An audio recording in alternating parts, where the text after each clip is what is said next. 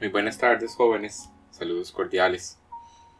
En, esta, eh, en este podcast vamos a discutir un poco acerca de la obra gráfica de Gustav Klimt, antes de eh, entrar de lleno a conversar acerca de los dibujos eróticos realizados por este, este artista, que es la faceta de su trabajo eh, dibujístico que nos interesa abordar en esta ocasión. Vamos a primero hacer una corta semblanza biográfica para conocerle un poco mejor quién es y qué hizo. Eh, para ello me voy a valer de un artículo publicado en la revista Historia del sello National Geographic. El autor es eh, de apellido Sadurní y pues el título del texto se llama Gustav Klimt, el artista que pintaba con oro. Nacido en la ciudad austriaca de Baumgarten el 14 de julio de 1862, Gustav Klimt sigue siendo en la actualidad uno de los pintores más reconocidos y su obra ha sido definida por muchos críticos de arte como una de las más originales de finales del siglo XIX. Para pintar sus cuadros, Klimt utilizó técnicas de lo más variopintas. Empleó con profusión el pan de oro, la pintura al temple y el óleo, y plasmó en sus lienzos unos personajes lánguidos que muchas veces muestran una apariencia flotante. Entre paréntesis, el artista logró este efecto en gran medida porque casi todos sus modelos pasaron a menudo recostados en una cama o en un diván.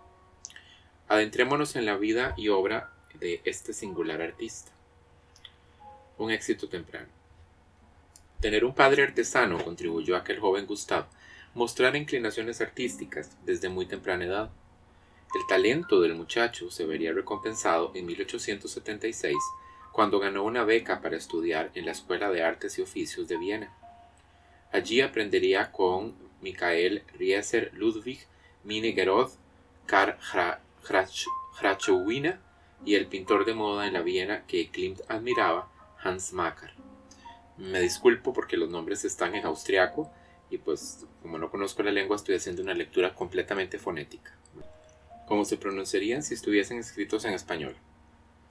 Un año más tarde, en 1877, su hermano Ernst también fue admitido en la escuela y junto con otro compañero, Franz Mach, fundaron un colectivo al que llamaron Compañía de Artistas. En 1880 los jóvenes ya trabajaron en sus primeros encargos, como la decoración del patio del Museo de Historia de Arte de Viena, los techos del Palacio Sturnani, también en la capital austriaca y los balnearios de Karlsbad en Checoslovaquia. Incluso el rey de Rumania, Carlos I, les encargó la decoración de la escalera de su castillo en Peles. En 1888, gracias a sus trabajos en el auditorio del Teatro Burg, en Viena, Klimt recibió la Orden de Oro al Mérito de manos del mismísimo emperador Francisco José I y se convirtió en miembro honorario de las universidades de Múnich y Viena. Estos galardones contribuyeron a, a mejorar notablemente la economía del artista, que pudo tener un tren de vida más holgado tras la muerte de su padre y de su hermano Ernst en 1892. La muerte de su hermano, unida a la separación de su compañero Franz Macht, marcaría un cambio definitivo en el estilo de Klimt, que se sumergió a partir de entonces en el simbolismo y el impresionismo. El año 1889 supondría un punto de inflexión en la obra de Klimt. Durante un viaje por Europa, el artista entró en contacto con el trabajo de incrustaciones de oro y fascinado no tardó en aplicar esta nueva técnica en sus obras. Poco después, durante la primera década de 1890, Klimt conocería a la mujer con la que iba a pasar el resto de su vida, la diseñadora de moda Emile Louise Flogge. Aunque la tormentosa relación de la pareja, el artista le fue reiteradamente infiel, ha sido motivo de acalorados debates entre los historiadores. Parece estar bien documentado el hecho de que ambos tuvieron 14 hijos. Agrada a pocos. Klimt fue uno de los fundadores y presidente del grupo de artistas que recibió el nombre de Wiener Secession, la secesión de Viena, cuyos miembros publicaron la revista Ver Sacrum, la Sagrada Primavera, con el objetivo de dar a conocer sus obras. Surgida como una alternativa independiente a los artistas apoyados por la Academia Vienesa. Los objetivos de la secesión, que tomó como símbolo a la diosa griega Atenea, eran promocionar a los jóvenes artistas y exhibir algunas de las obras producidas en el extranjero. A diferencia de otros grupos vanguardistas, la secesión nunca redactó un manifiesto y tampoco tuvo una dirección artística concreta. Entre sus miembros había pintores naturalistas, realistas y simbolistas. A pesar de que las obras de estos artistas transgresores no fueron muy bien aceptadas por el público, sino todo lo contrario, sí es cierto que tuvieron cierto apoyo oficial gracias al cual sus miembros pudieron construir una sala de exposiciones. A pesar de todo, Klimt acabaría abandonando este colectivo en el año 1908. En 1894, la Universidad de Viena encargó a Klimt unas pinturas para decorar el techo del aula magna. Pero las obras que Klimt concibió para este proyecto, filosofía, medicina y jurisprudencia, recibieron numerosas críticas, incluso muchos tacharon el enfoque del artista de pornográfico. Abrumada por la avalancha de protestas que provocaron las pinturas, la universidad se inclinó por no exponerlas y Klimt decidió, a partir de entonces, no volver a aceptar encargos. Por desgracia, estas obras fueron destruidas durante la Segunda Guerra Mundial. Siguiendo con su estilo provocador, Klimt pintó en 1899 la obra Nuda Veritas, Verdad Desnuda, la cual iba dirigida como un dardo a sus críticos más conservadores. Respecto a este tema, el poeta alemán Schiller le diría lo siguiente, es una cita, si no puedes agradar a todos con tus méritos y tu arte, agrada a pocos. Agradar a muchos es malo.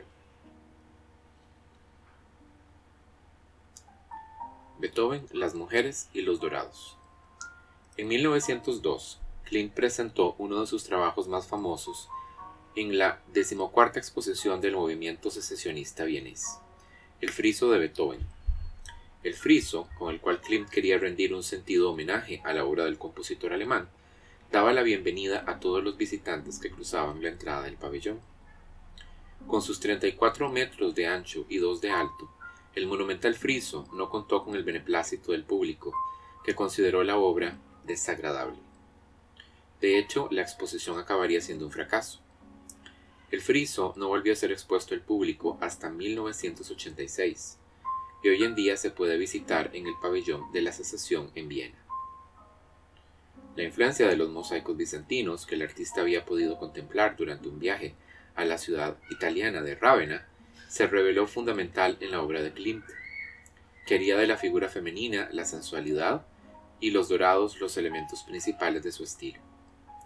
Serían a partir de una obra de inspiración bíblica, Judith y la cabeza de Holofernes, pintada en 1901, cuando el dorado empezaría a predominar en la mayor parte de sus pinturas.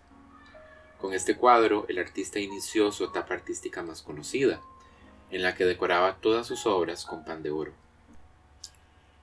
lo que acabaría convirtiéndolo en uno de los máximos exponentes del Art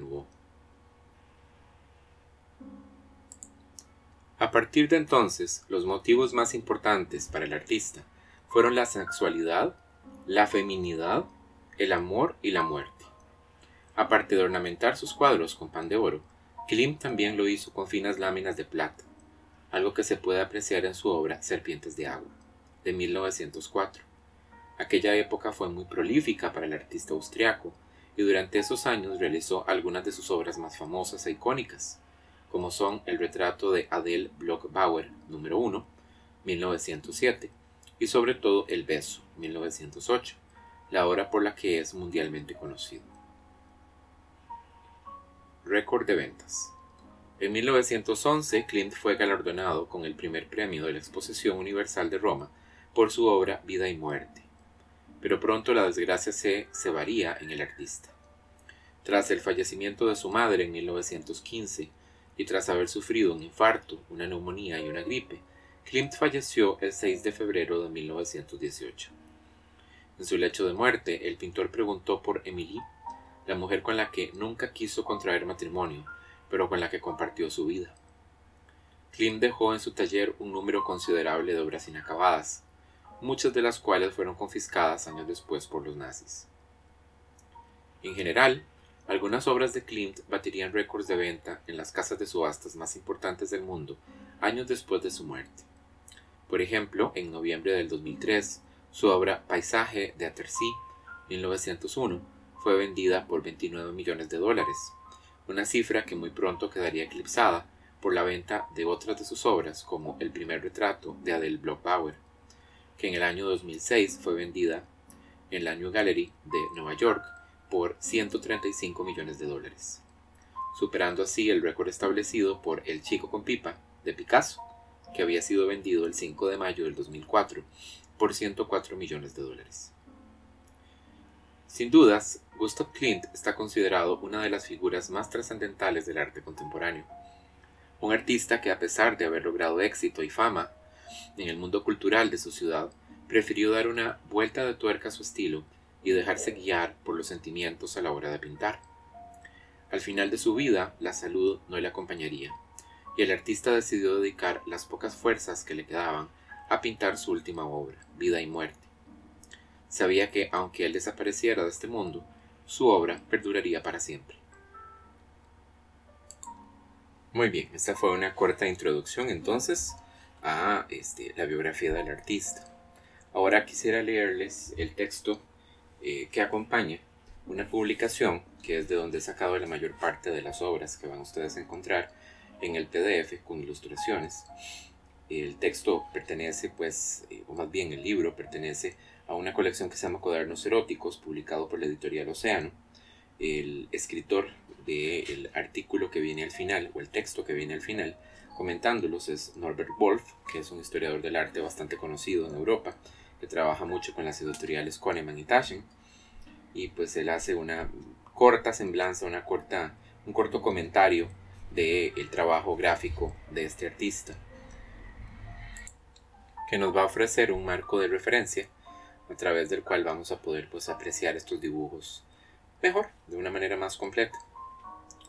Inicia el texto entonces con una cita de Hermann Barr que dice, He aquí el único artista cuya mojigatería burguesa no oscurece la naturaleza en toda su gloria. Bien, con el paso del siglo XIX al XX, con el fin de un siglo y el inicio de otro, nació un nuevo estilo artístico, el Art Nouveau, conocido como Jugendstil en Alemania, y como a modo de recompensa. Sin embargo, la excitación con frecuencia escandalosa que apareció en la literatura, el teatro y el arte del cambio de siglo superaba todo lo anterior. Cuando Nijinsky, bailarín estrella de los ballets rusos, presentó su primera coreografía en París en 1912, La siesta del fauno, en cuya escena final la criatura mitológica se pasaba lentamente una mano por el cuerpo hasta alcanzar los genitales, insinuando la masturbación.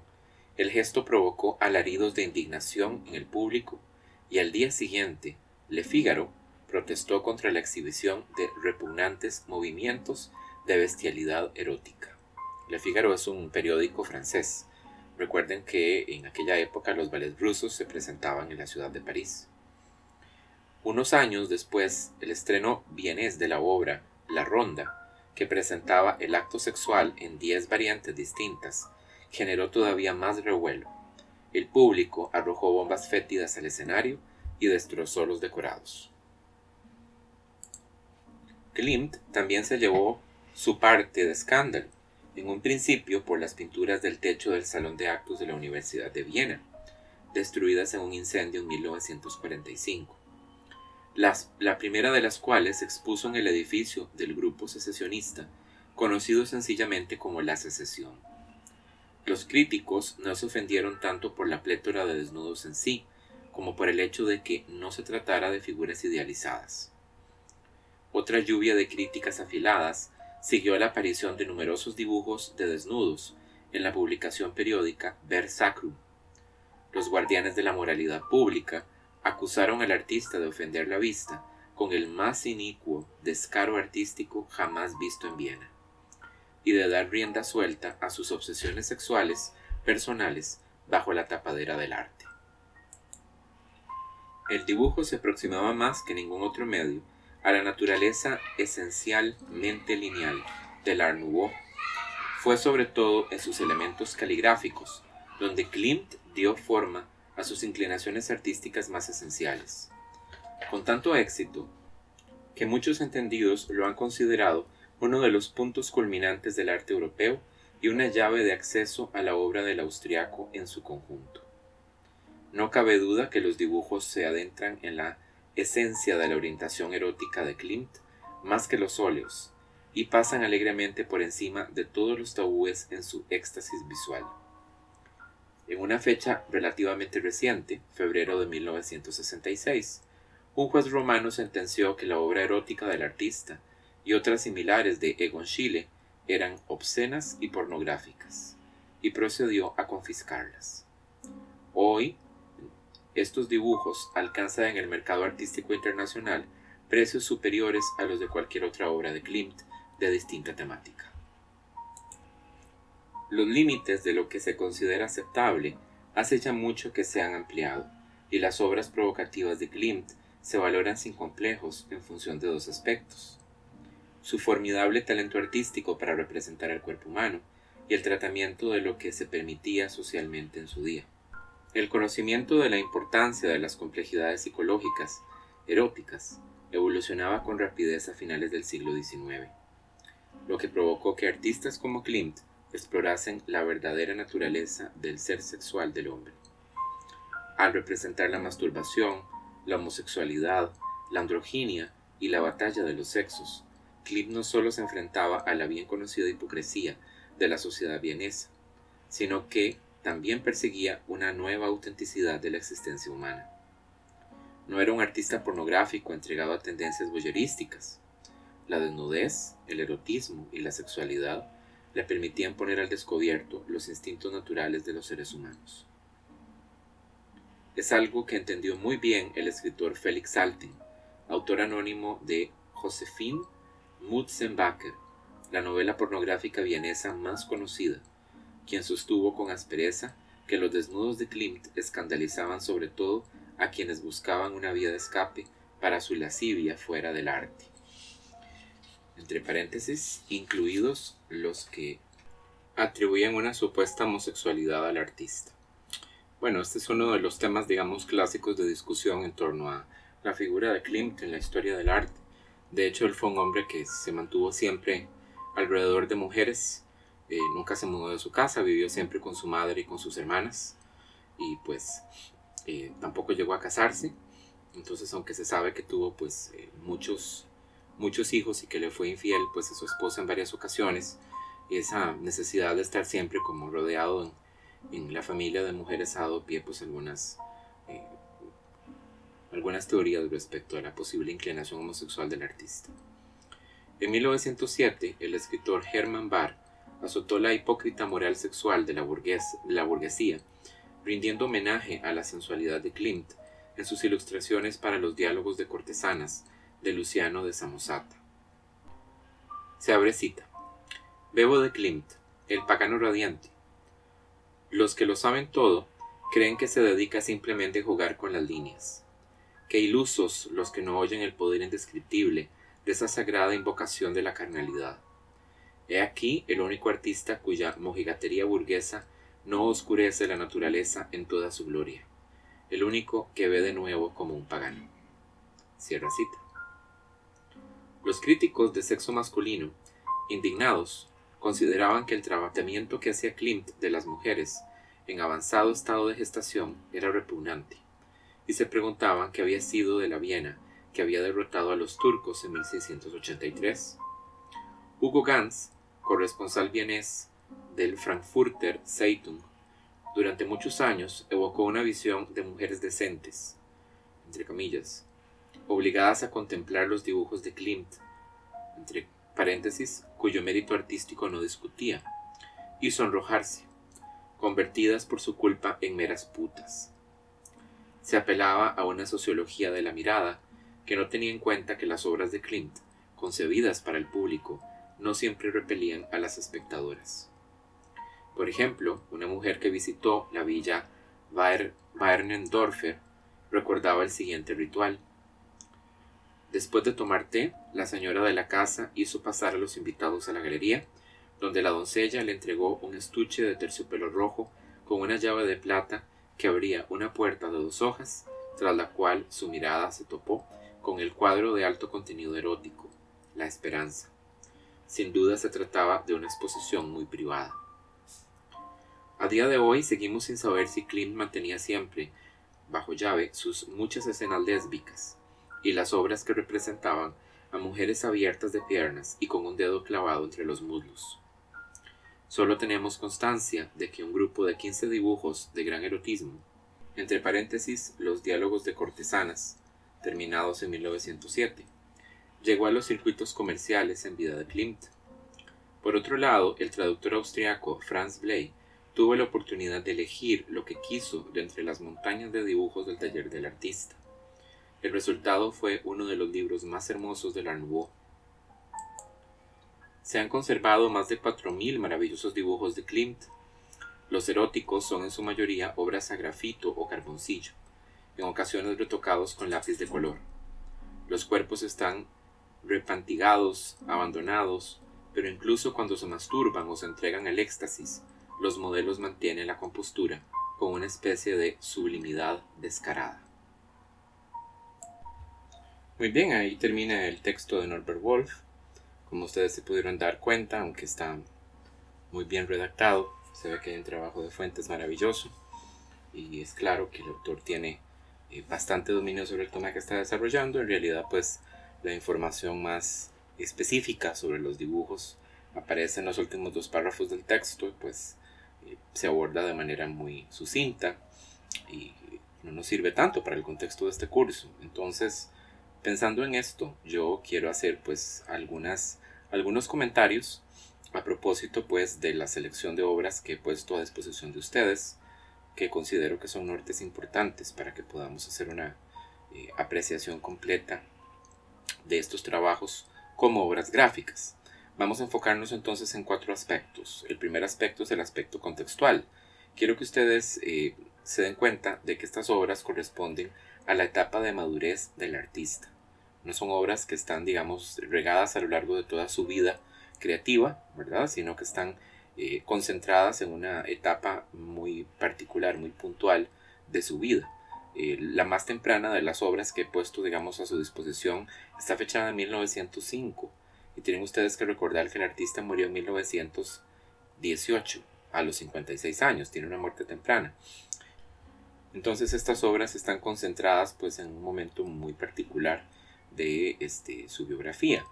Esta etapa corresponde a la creación de sus más famosos trabajos, de sus obras más celebradas, como por ejemplo El beso y el retrato de Adele Bloch-Bauer, y es la famosa etapa dorada, en donde él ya incorpora la utilización del pan de oro en las pinturas.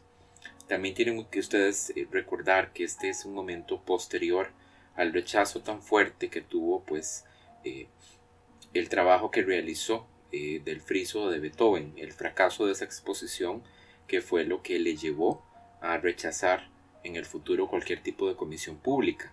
Es, este hecho marca pues el inicio de una etapa más personal para el artista, en donde él trabaja para sí mismo, ¿verdad? y pues se retira de la vida pública en gran medida. Eh, eh, en el contexto de lo que estamos discutiendo, que son trabajos eróticos, habría que tomar en cuenta que durante este periodo él está rodeado de modelos mujeres que vienen de una extracción social muy variada. Así como hay mujeres que posan para él y que pertenecen, digamos, a la élite vienesa, también en su estudio ingresan prostitutas, mujeres de la calle, ¿verdad? Etcétera, etcétera. Y aunque se supone o siempre se ha dicho que el artista tuvo, una vida sexual pues muy activa, eh, todo esto lo desarrolla de manera privada, sin que haya de por medio ningún tipo de escándalo público. Desde el punto de vista técnico, estas obras están realizadas con grafito, eh, que es un medio que ustedes bien saben, muy preciso, de un tono más bien grisáceo, pero se hacen realces en ocasiones utilizando lápices de color. Los dos colores que más utiliza Klimt eh, son el rojo y el azul. Es muy, muy interesante, sin embargo, el tema del soporte. Algunos de los dibujos que realiza están realizados sobre, eh, disculpen la redundancia, sobre papel japonés. El papel japonés o washi es fabricado eh, pues, eh, con, a partir de pulpa de plantas como por ejemplo el cáñamo, el bambú, el arroz y el trigo. Y es un papel que todavía el día de hoy se considera lujoso, se considera muy fino, es de muy alta calidad. Eh, que es de un, tacto muy suave, suave el tacto. Es, normalmente son papeles gruesos, papeles opacos, muy resistentes, eh, que se utilizan muchas veces para la encuadernación artesanal, para la práctica de la caligrafía en Japón, y en este caso pues un dibujo realizado en papel japonés pues le da un cierto realce a la obra, ¿verdad? Entonces uno entiende que estos son eh, dibujos que el artista está realizando con materiales que son eh, caros, así que no es probablemente una obra que él pues piense eh, despectivamente de ella, que se vaya pues a desechar, que es un simple garabato, que es algo sin importancia, ¿verdad? Sino que son muchos trabajos de muchos de estos trabajos, pues obras que probablemente para el artista eran de mucha valía o de mucho interés. Eh, respecto al tema del estilo, habría que recordar lo que hemos venido mencionando con los otros autores, que la asociación vienesa es un movimiento antiacadémico, por lo que no nos debería a nosotros extrañar el hecho de que los dibujos de Klimt renieguen del estilo de gráfica que era alentado por estas instituciones, que lo fue durante mucho tiempo, desde que surgieron en la época del manierismo. Sí, son dibujos naturalistas, ¿verdad? En un contexto en donde se está dando una transición hacia la abstracción, pero tendríamos nosotros primero que nada que este, observar el trazo y darnos, eh, darnos cuenta de que este no es un trazo seguro y preciso como el que la academia siempre promulgó, debía tener un artista como gran dibujante, sino que es un trazo bambuleante, un trazo interrumpido, un trazo muchas veces como rayonado, que es muy rico en pendimenti. Por otro lado está el tema del claroscuro. Ustedes notarán que no hay eh, sombras eh, proyectadas, no se utiliza el valor tonal como uno de los recursos eh, pues para la conformación de la obra, para la configuración de las figuras. Son dibujos enteramente lineales. Algunas veces se rellenan ciertas zonas de color o de oscuridad con el grafito, pero es por una situación más bien de énfasis o de efecto decorativo. Nunca es, digamos, indicando valores de luz o de oscuridad. Respecto al tema de la anatomía, tenemos que nosotros eh, pues reconocerle a Klimt que era pues eh, un, gran estudioso de la figura humana y que tenía una considerable precisión en su dibujo de la anatomía. Eh, tenía un dominio muy grande pues de la representación del ser humano. Respecto al tema de las poses, se nota pues una clara preferencia por el uso del escorzo que demuestra dominio de la representación espacial, evidentemente, porque aquí estamos hablando de que no hay objetos de referencia, no hay, o sea, esta no es una perspectiva con dos puntos de fuga o con uno, o sea, no hay elementos que fuguen, no hay línea de horizonte, ¿verdad? Sino que toda la eh, construcción virtual del espacio se está realizando a partir, pues, del posicionamiento efectivo de la figura. Y esto evita, pues, que los dibujos se sientan planos, porque de sin claroscuro, sin proyección de sombras, ese podría ser, digamos, un resultado no deseable. Y pues la utilización tan buena del escorzo y la precisión anatómica, pues colaboran las dos para hacernos sentir que hay un espacio tridimensional aquí eh, claramente eh, construido. Lógico, coherente. Eh, bien, el último aspecto sería el tema de la iconografía. se nota que la figura femenina es el tema predominante. Hay representaciones de parejas, este, hombre-mujer, pero las figuras masculinas solas nunca aparecen en los dibujos de Klimt. Los fondos son totalmente indeterminados. Algunas veces aparecen pues recostadas las mujeres en una cama, pero con frecuencia no se establece en que se haya reposada la figura, ¿verdad? Sobre qué está. Si una cama, un diván, ¿verdad? Un sofá, el suelo, no se sabe. Hay figuras desnudas, pero muchas se encuentran vestidas total o parcialmente. Y eh, pues se aprovechan los patrones generados por los drapeados o incluso por los motivos textiles para pues incluirlos dentro de las obras y dar interés visual a eso. Eh, se explora en general el erotismo de la desnudez y de la semidesnudez y también el acto sexual mismo. Hay figuras mostrando el sexo, con las piernas abiertas, mujeres masturbándose, encuentros sexuales lésbicos y también encuentros sexuales heterosexuales. Las figuras aparecen a veces descansando como si estuvieran dormidas, o representadas en un momento de gran intimidad, como si no, no se dieran cuenta que las están observando, ¿verdad? Están ensimismadas. Bueno, espero que estos eh, cuantos nortes les hayan ayudado pues, a comprender mejor eh, pues, las obras que tenemos como objeto de estudio en esta oportunidad. Con esto terminamos entonces. Les mando un saludo cordial. Chao.